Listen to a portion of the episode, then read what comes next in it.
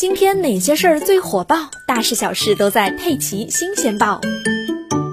温州永嘉县人民法院近日和解执行的一起案件让人唏嘘不已。一张七百多万元的中奖彩票，间接导致了一个家庭的破裂。双方离婚之后，仍然因为彩票闹上了法庭。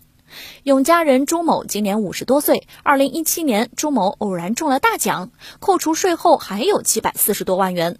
朱某和前妻用这笔钱偿还了之前的欠款，还买了房、买了车，邻里都很羡慕。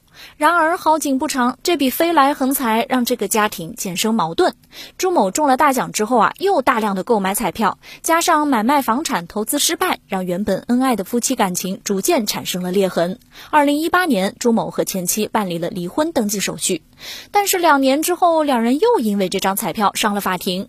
前妻向永嘉法院提起诉讼，称离婚时没有分割彩票的中奖金额，于是就要求朱某支付一半的中奖金额。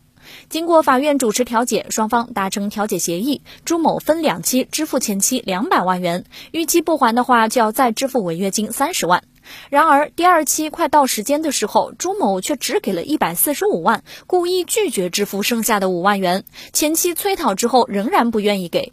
今年二月，前妻向永嘉法院申请执行剩余款项及违约金。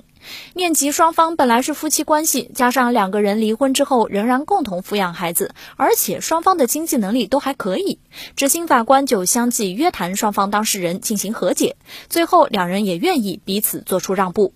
最后朱某主动偿还三万元，前妻则表示自愿放弃剩余的款项，还有那违约金三十万也不要了。